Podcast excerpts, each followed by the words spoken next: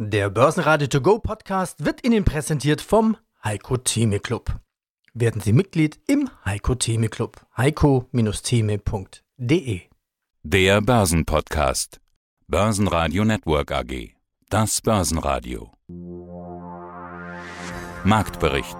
Im Studio Sebastian Leben und Peter Heinrich. Außerdem hören Sie zum Abkommen im Handelskonflikt zwischen China und den USA und den Konsequenzen daraus Jochen Stanzel, Chefmarktanalyst von CMC Markets und Vermögensverwalter Michael Reuss von Huber Reuss und Kollegen, Fondsmanager Wolfgang Matejka zum Start der Berichtssaison mit den US-Banken, zu den Jahreszahlen von Schöller Blackman CEO Gerald Grohmann und zu Gesetzesänderungen im Derivatehandel Lars Brandau vom Deutschen Derivateverband. Alle Interviews in ausführlicher Form hören Sie auf börsenradio.de oder in der Börsenradio-App. Neue Rekorde an der Wall Street, aber noch immer keins im DAX. Momentan Alltag an der Börse.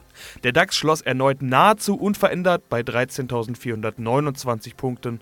Auch das Abkommen, die Waffenruhe, der Burgfrieden im Handelskrieg zwischen den USA und China brachte bei uns, im Gegensatz zur Wall Street, keinen neuen Schwung. Ja, hallo, mein Name ist Jochen Stanzel, ich bin Chefaktivist bei dem CG Broker CMC Markets hier in Frankfurt. Herr Stanzel, warum rutscht der DAX nicht nach oben? Ja, es gab ja eigentlich das, was die Börsen wollten. Ja, eine Teileinigung zwischen China und USA im Handelsstreit.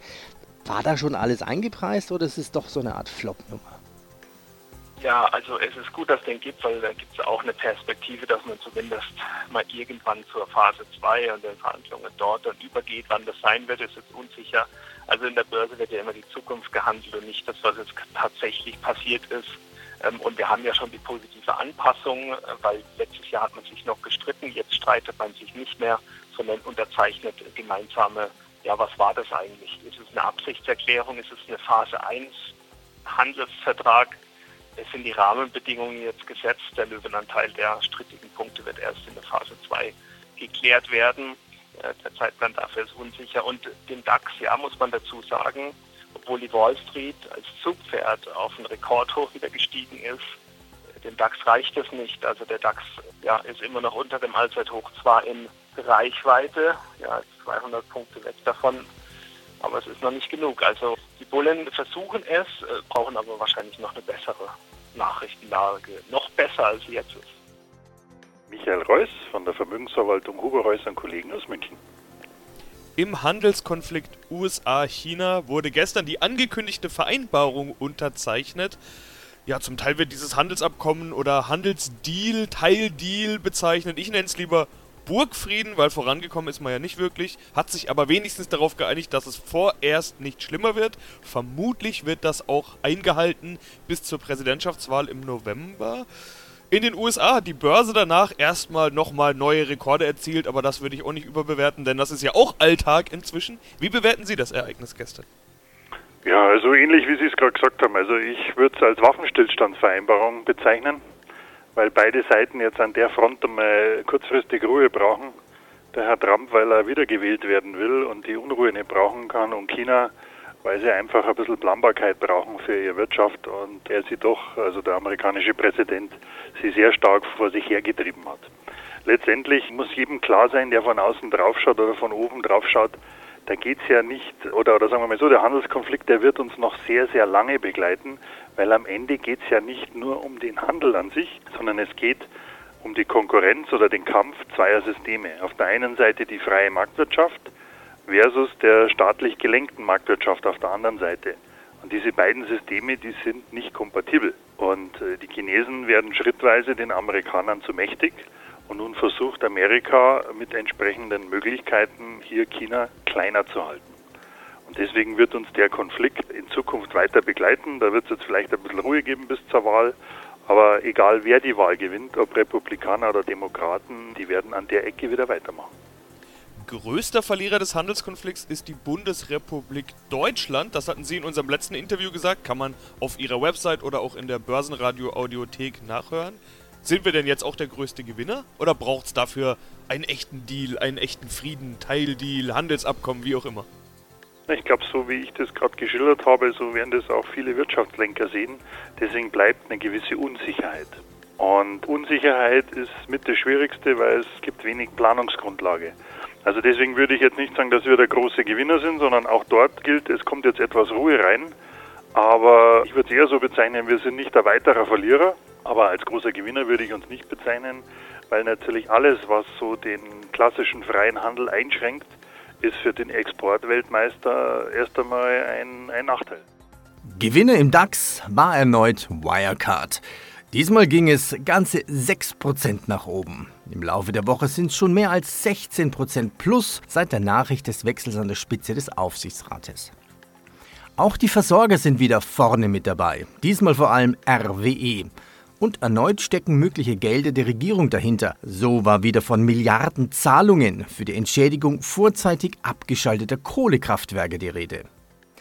Und auch MTU schaffte es erneut unter die Top-Gewinner, nachdem im Laufe der Woche bereits ein Allzeithoch in der Aktie erreicht wurde. Verlierer waren erneut die Autobauer und Continental. Angeblich drohen US-Zölle gegen europäische Autos, um vor allem Deutschland auf Linie gegen den Iran zu bringen. Daimler verliert 0,8%, BMW und Conti jeweils mit minus 1,4%. VW war DAX Schlusslicht mit 1,5% minus.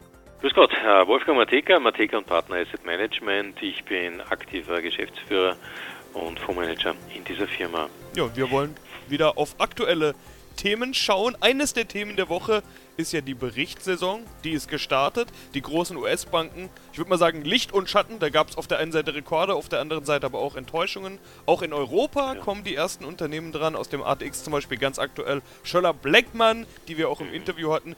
Schwierig nach so ein paar Tagen Berichtssaison, nach so ein paar wenigen Firmen irgendwie schon auf das große Ganze zu schließen. Ich frage trotzdem mal, was erwarten Sie von der Berichtssaison zu Jahresbeginn? Ja, zu Jahresbeginn, glaube ich, werden wir sicher noch das Echo und den Widerhall aus den Effekten aus 2019 mit importiert bekommen. Da gab es ja eigentlich auch in Europa vor allem eine gewisse Zurücknahme von Investitionsversprechen. Das lässt logischerweise die Wachstumserwartungen nicht sofort in den Quartalsergebnissen widerspiegelt aufkommen. Das heißt, wir werden ein etwas verhaltenes Muster in den Berichten in Europa sehen. Amerika hat ja eigentlich noch immer darauf bestätigt oder gedrängt darauf, diesen Wachstumsdrive stabil hochzuhalten. Da kommen die ersten oder anderen Anzeichen, die über die Quartalsberichterstattung hinausragen. Da sind vor allem die Ausblicke, die ein wenig verstören. Und diesbezüglich wird es wahrscheinlich eine Art Paradigmenwechsel im Sentiment dieser Quartalsergebnisse von Kontinent zu Kontinent geben. Amerika wird man mehr aufpassen, wie nachhaltig und sustainable diese doch sehr lang anhaltende ökonomische Rallye sich aufrechtzuerhalten lässt. Da sind auch die Banken, was in Amerika betrifft, ein guter Indikator. In Europa tritt man eher in die Richtung ein und sagt, okay, cool, letztes Jahr nicht so ganz angenehm, ersten Quartale gut, schlucken wir es runter, aber was kommt danach? Sind wir endlich so weit, dass wir auch uns übers Wachstum herantrauen? Hilft uns der Brexit da über unseren eigenen Schatten zu springen und lässt uns das doch irgendwann einmal aus dieser Bewertungsspirale, aus diesem fast masochistisch anmutenden Argumentation, warum wir denn so billiger sind als die anderen, heraustreten und mit mehr Selbstbewusstsein auch die Kurse zu analysieren. Ich fand es spannend, dass Sie jetzt gesagt haben, die Banken sind ein guter Indikator. Wir hatten ja die wichtigsten großen Banken ja schon dabei, Bank of America, äh, Goldman Sachs ja. und so weiter. Was für ein Indikator ist das jetzt, beziehungsweise was für Erkenntnisse naja, ziehen Sie daraus? Äh, ja, genau. Es ist, es ist so, in Amerika bei den Banken hat man Folgendes erkennen können, dass die Beiträge zu den Ergebnissen und auch die darüber hinaus ragenden Erwartungshaltungen für die nächsten Zeiten doch schon aussagekräftiger waren. Manche, wie Wells Fargo zum Beispiel, haben ganz massive Abwertungen Abschreibungen vorgenommen, um sich eben vielleicht für eine gewisse Abschwächung nicht alle negativen Effekte offen zu lassen. Andere, JP Morgan beispielsweise, sehr selbstbewusst und cool, sehr strukturiert und haben gesagt, wir sind eigentlich für alle Phasen gerüstet und verdienen überall unser Geld. Also ich glaube, dass die amerikanischen Banken die Art und Weise, wie sie kommunizieren, einen Trend bestätigen. Es wird schwieriger im Investmentbanking, also Handelsergebnisse direkt als Basis des Ergebnisses auszuweisen. Auf das würde ich mich nicht mehr verlassen.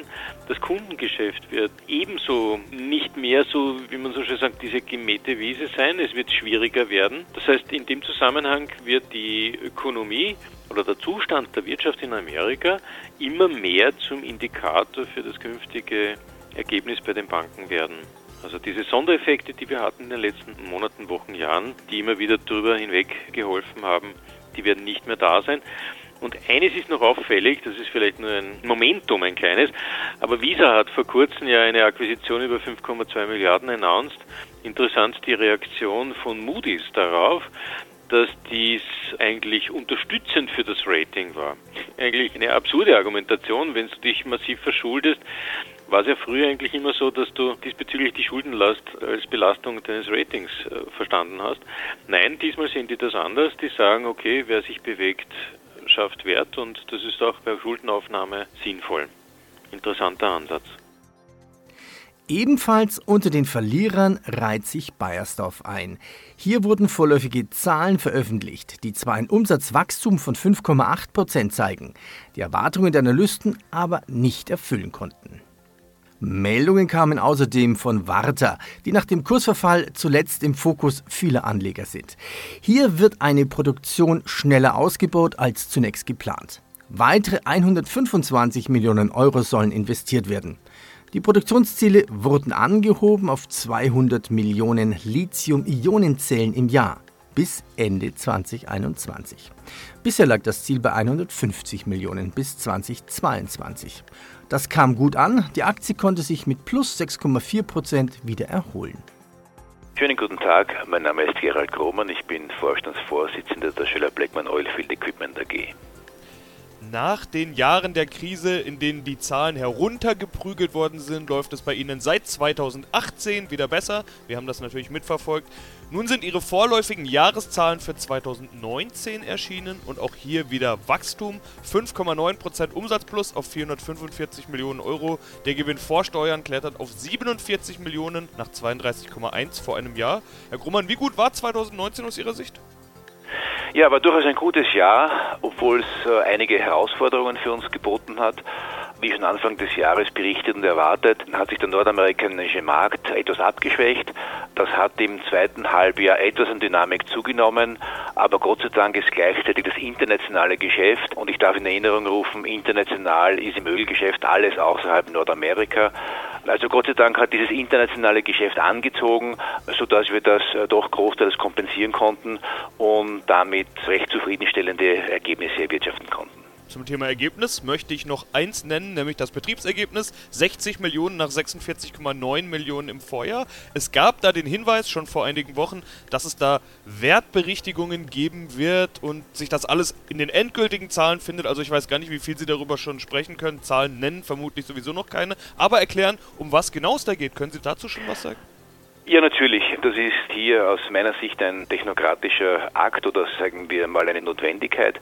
Hier hat die österreichische Prüfstelle für Rechnungslegung die Meinung vertreten, dass zum 31.12.2018 der Unternehmenswert einer kanadischen Schöller Blackman Tochtergesellschaft zu korrigieren wäre. Es ist dazu anzumerken, dass es die Gesellschaft in der Form gar nicht mehr gibt. Die ist mit einer anderen Gesellschaft erfolgreich verschmolzen worden im Jahr 2019.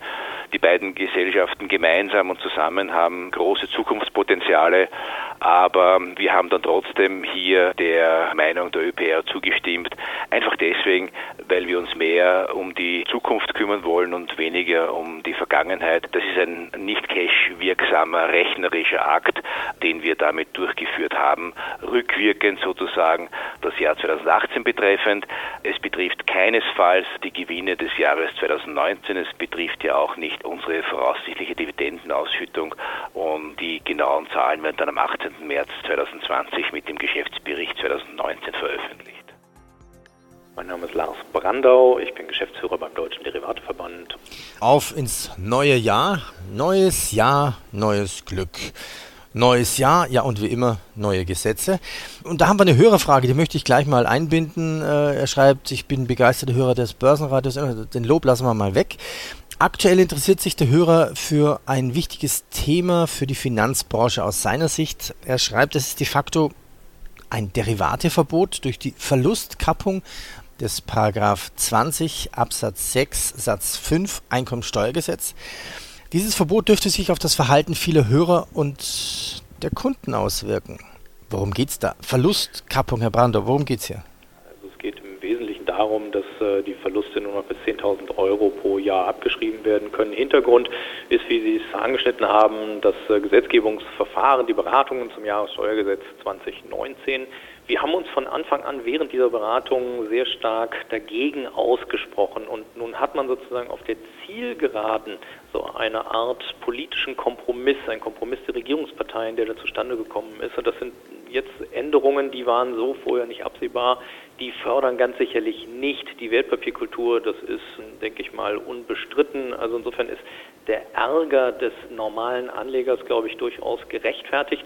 Wir als Verband haben uns sozusagen nicht nur bisher dagegen ausgesprochen, sondern wir müssen jetzt natürlich ganz normal einfach mal schauen, analysieren, prüfen mit unseren Mitgliedern, wie wir da weiter vorgehen können. Selbstverständlich werden die politischen Entscheider weiter auf diese gravierenden negativen Auswirkungen dieser neuen Regelung hingewiesen.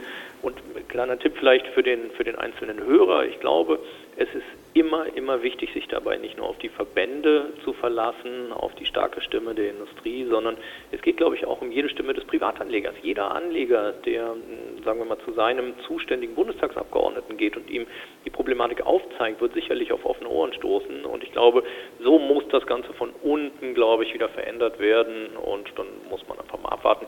Gegenwärtig würde ich sagen, ist äh, die Aufregung aus Privatanlegersicht sicherlich gerechtfertigt, ähm, aber vielleicht besteht halt Hoffnung, dass doch noch sich etwas ändert. Börsenradio Network AG Marktbericht Der Börsenradio To Go Podcast wurde Ihnen präsentiert vom Heiko Theme Club. Werden Sie Mitglied im Heiko Theme Club. heiko-theme.de